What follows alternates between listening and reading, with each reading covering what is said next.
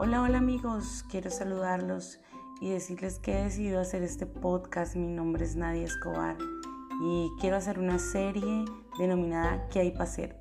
En esta serie quiero contarles cosas que he venido haciendo en mi vida para resolver problemas que de alguna manera me frustraban, cosas que sentía que no estaban bien.